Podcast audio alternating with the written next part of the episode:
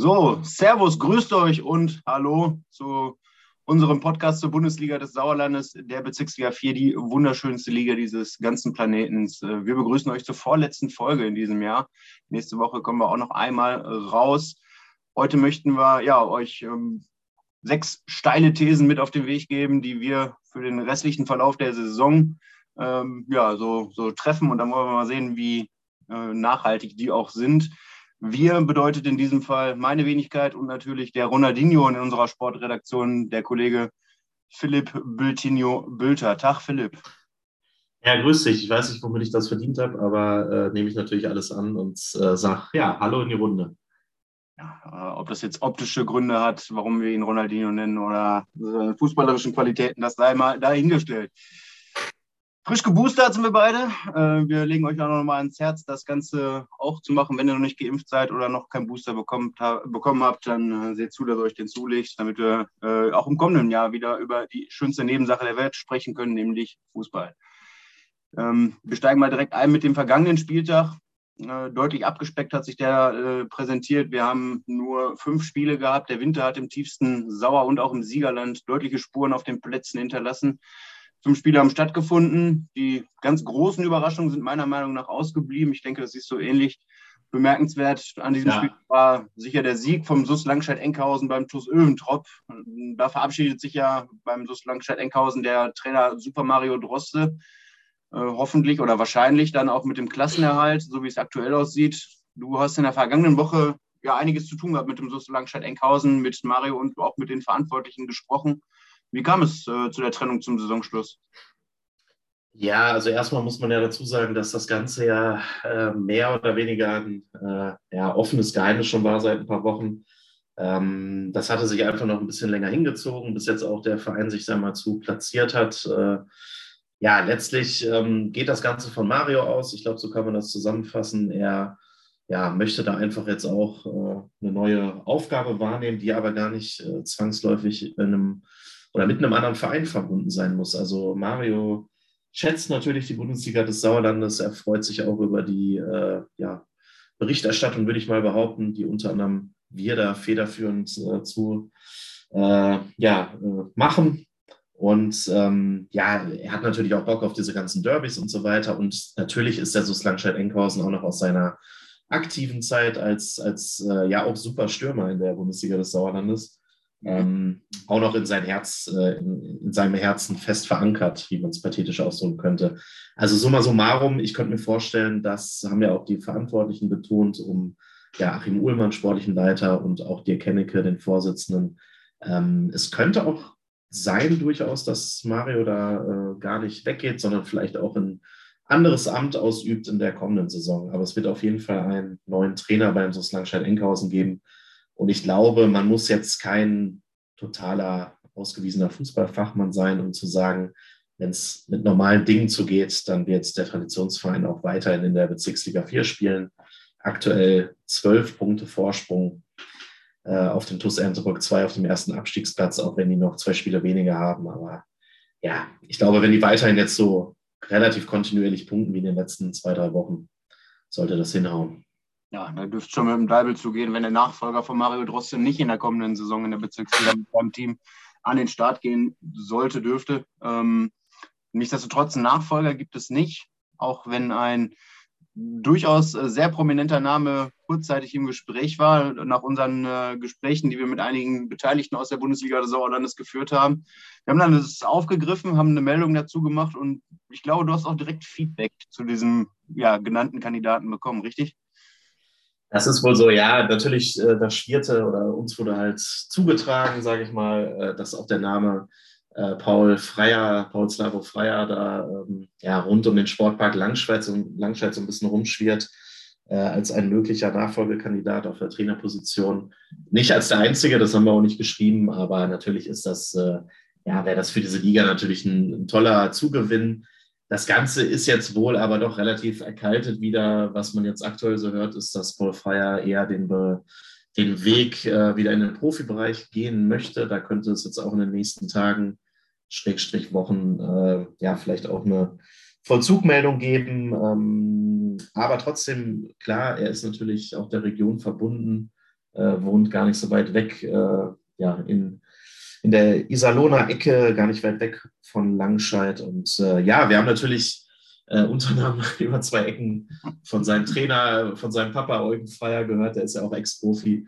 Ähm, und der trainiert ja den SUS Westgefeld in der Kreisliga A in Arnsberg und ich glaube, das kann man sagen, hat wohl in der ersten Reaktion gesagt, ob das denn jetzt hier irgendwie schon ein April-Scherz zum 1. April ist, äh, allerdings im Dezember. Also ähm, ja, der Papa ist natürlich noch näher da dran und weiß sicherlich genau Bescheid, was sein Sohn so vorhat. Ja, ähm, wird jetzt wohl wahrscheinlich nichts, aber wäre natürlich eine schöne, schöne weitere Randgeschichte dieser nicht gerade Randgeschichtenabend tollen Bezirksliga 4 gewesen. Ja, das stimmt in jedem Fall. Äh, aktuell äh, trainiert Slavo Freier, glaube ich, die U17 vom SV Lippstadt in der B-Jugend-Bundesliga. Das wäre schon genau. ein beachtenswerter Schritt gewesen von äh, der B-Jugend-Bundesliga in die richtige Bundesliga, also die Bundesliga des Sauerlandes. Aber wir werden sehen, vielleicht ergibt sich ja noch das ein oder andere in der Zukunft. Genau. Schauen wir so ein bisschen auf die ja, Spitze oder ja, das, was am Wochenende gespielt wurde, Schmalenberg-Fredeburg war nicht im Einsatz. Die hatten spielfrei aufgrund der Witterungsbedingungen. Ähm, an der Spitze hat sich dementsprechend nichts getan. Eslo bleibt erstmal vorne weg, aktuell mit vier Punkten und einem Spiel mehr als Schmalenberg-Fredeburg. Dahinter noch der TuS Sundern und auch Tura Freien-Null. Wenn wir immer vom Dreikampf reden, müssen wir auch Tura Freien-Null eigentlich mit dazuzählen, weil die sind nur einen Punkt hinterm TuS Sundern. Ja. Da äh, ja, braucht man gar nicht äh, äh, das Ganze reduzieren auf drei Teams. Ich glaube, Freie Null kann da, wenn sie dann auch die Verletzungsprobleme hinter sich lassen, noch äh, vorne mitspielen. Nichtsdestotrotz haben wir uns äh, überlegt, wir hauen mal sechs steile Thesen raus zum restlichen Saisonverlauf. Und äh, ich mache jetzt einfach mal den Anfang und sage, meine erste These, der SV Schmalenberg-Fredeburg steigt auf. Ja, das ist doch schon mal, da gehst du doch schon mal voran. vier Punkte Rückstand aktuell auf den BCS-Lo, der überwintert als Spitzenreiter, aber die Schmalenberger haben ja ein Spiel weniger. Ähm, warum meinst du denn, die steigen auf? Ja, also in meinen Augen, äh, und das lässt sich auch in der Tordifferenz beim SV Schmalenberg-Friedeburg äh, zeigen, eigentlich ein defensiv sehr stabiles Team. Erst 13 Gegentore, die beste Defensive der gesamten Liga. Und äh, ich glaube an diese alte Weisheit, Offensive gewinnt Spiele, Defensive gewinnt Meisterschaften. Und das wird am Ende den Ausschlag geben ähm, vorne treffen sie sowieso und da haben sie genug äh, gute Leute. Und hinten, da wird sich dann zeigen, in den entscheidenden Wochen, Wochen, Wochenenden, an den entscheidenden Wochenenden, jetzt habe ich es äh, dann zum Saisonschluss, wenn dann wir alle Topspiele aufeinander gedrubbelt kommen, äh, wird das entscheidend sein, meiner Meinung nach. Das ist ja einfach, äh, vor allem in dieser Liga, wenn du, wenn du, wirklich so drei, vier Mannschaften hast mit Eslo, Schmeinberg, Sundern, meinetwegen nehmen wir noch frei Null dazu. Äh, du musst einfach in diesen Topspielen da sein. Ne? Das ist immer so eine leichte, so eine leichte, nicht äh, einfache Erkenntnis, sage ich mal, aber äh, vor allem auf die Schmalberger trifft das natürlich zu. Die wollen jetzt nicht erst seit dieser Saison in die Landesliga und da musst du eben auch mal äh, den BCS losschlagen und genauso den TuS Sundern. Ja, und vergiss mit Tura Freien wohl nicht. Ähm, äh, genau. Kommen wir zu deiner ersten These. Was sagst du denn?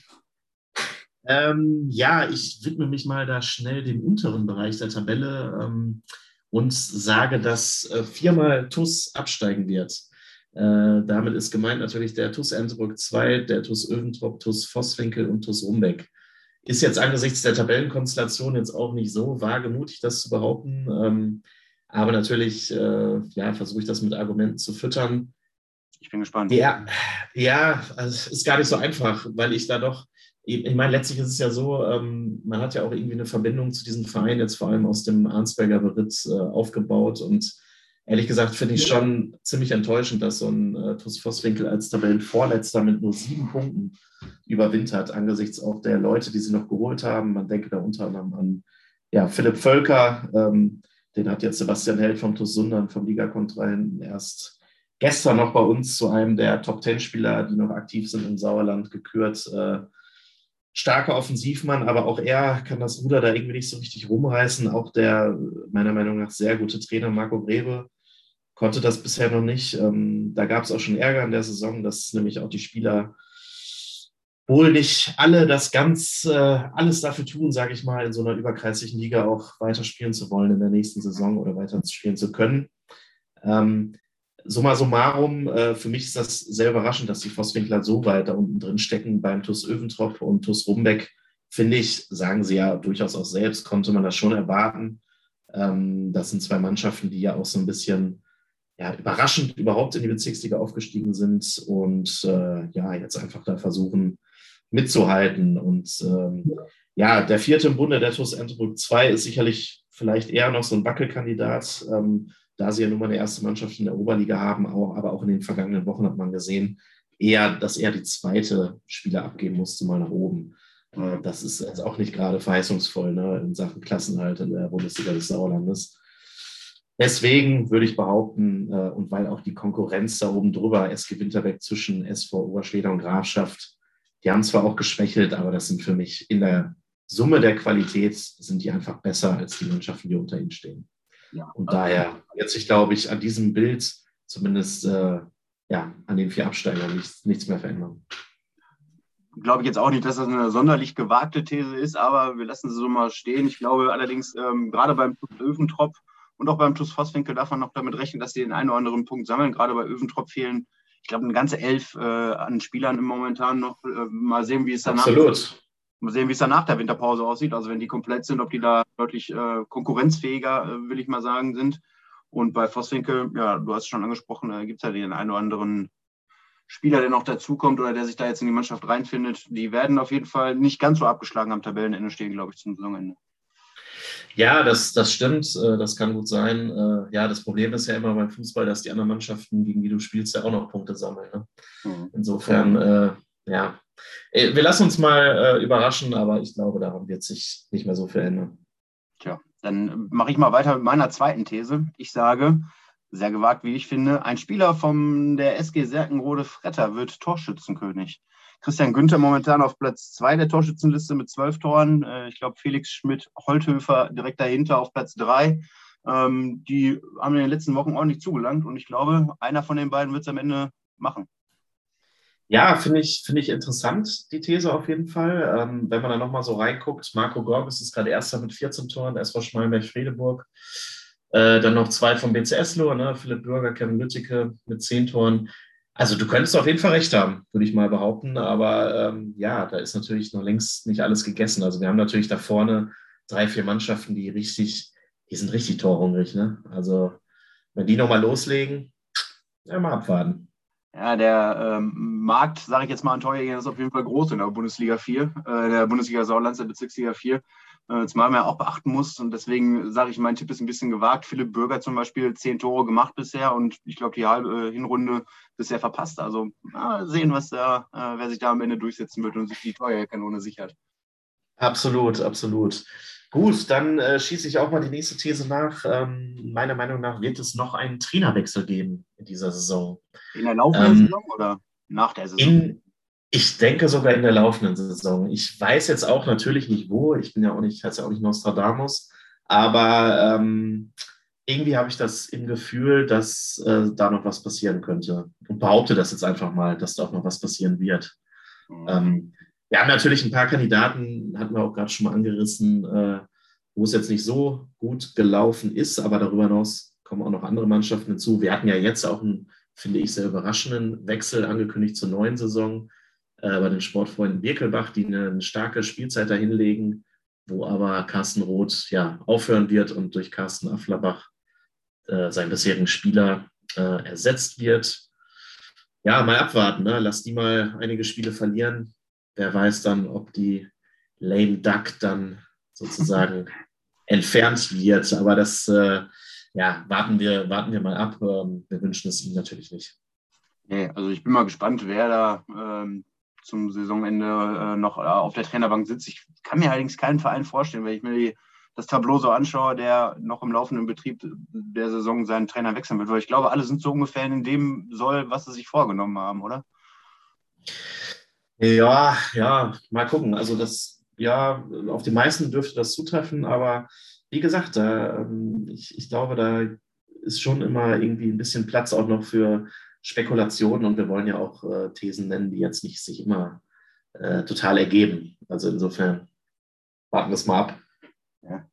Nostradamus Bülter hat gesprochen. Ich mache mal den nächsten Versuch und äh, das ist eine, ja, für mich auch ähm, persönlich große Hoffnung. Äh, ich ne, sage nämlich, Jan Büsse spielt in dieser Saison noch einmal. Also er wird auf jeden Fall noch einmal auf dem Platz stehen in dieser Spielzeit. Wie lange und äh, an welchem Spieltag, das lasse ich mal äh, einfach so da stehen. Und wenn er sich am letzten Spieltag eine Minute Verschluss einwechseln lässt, dann nehme ich das auch mit. Aber ich sage, der Junge spielt. Fabio, Fabio Granate hat mir nämlich gesagt, er ist auf einem guten Weg. Ähm, mhm. Schon wieder ohne Krücken unterwegs, fährt auch schon wieder Auto, was ja auch eine ganze Zeit lang nicht ging nach seiner schweren Verletzung gegen den SV Oberschleder und Grafschaft. Äh, ich drücke ihm die Daumen.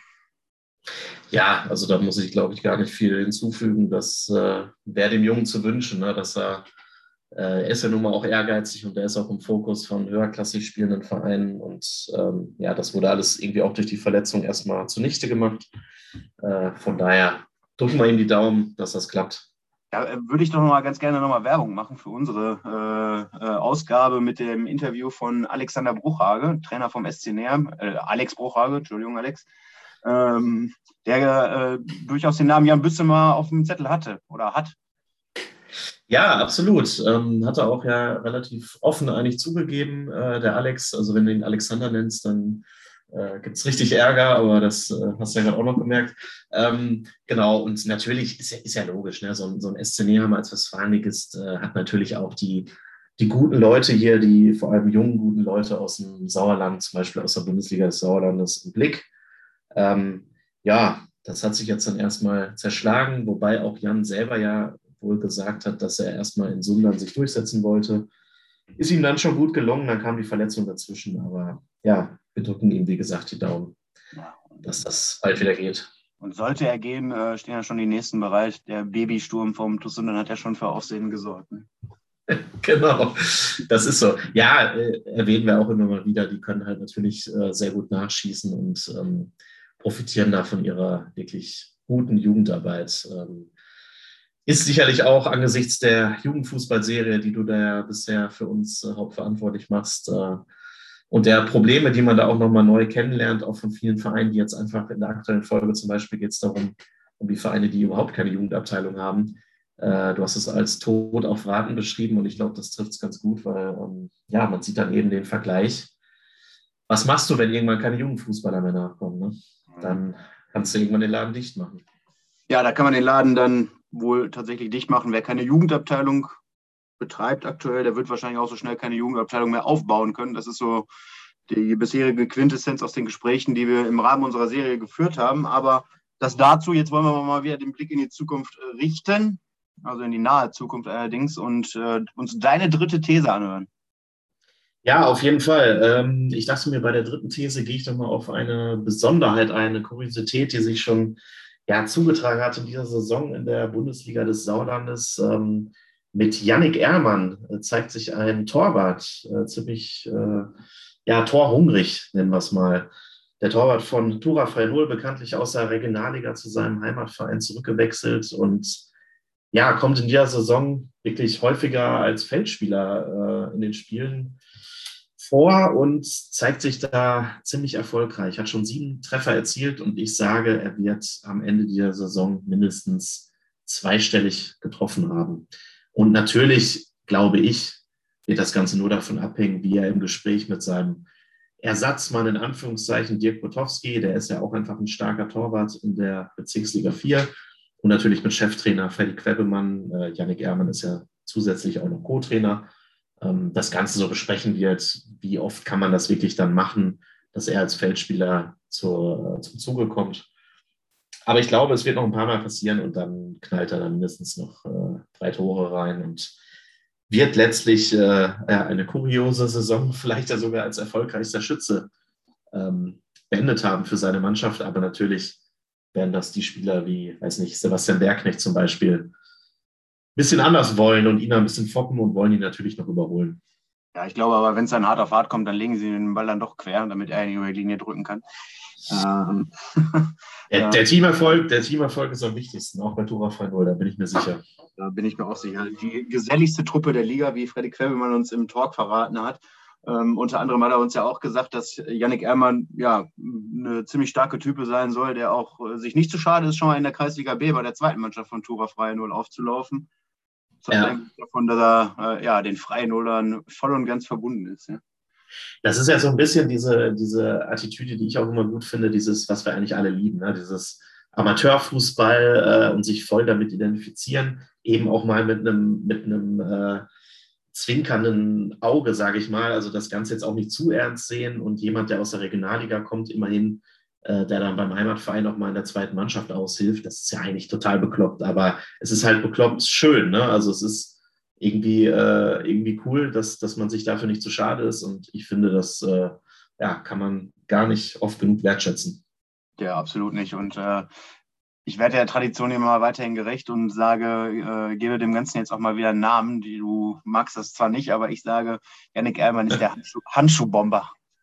Oh Gott. Oh, er, er wird es er wird's uns nachsehen, aber äh, ja, wir, wir, lassen das mal so stehen. Wir lassen das mal so stehen, genauso wie wir unsere Tipps äh, vergangene Woche äh, in den Raum gestellt haben.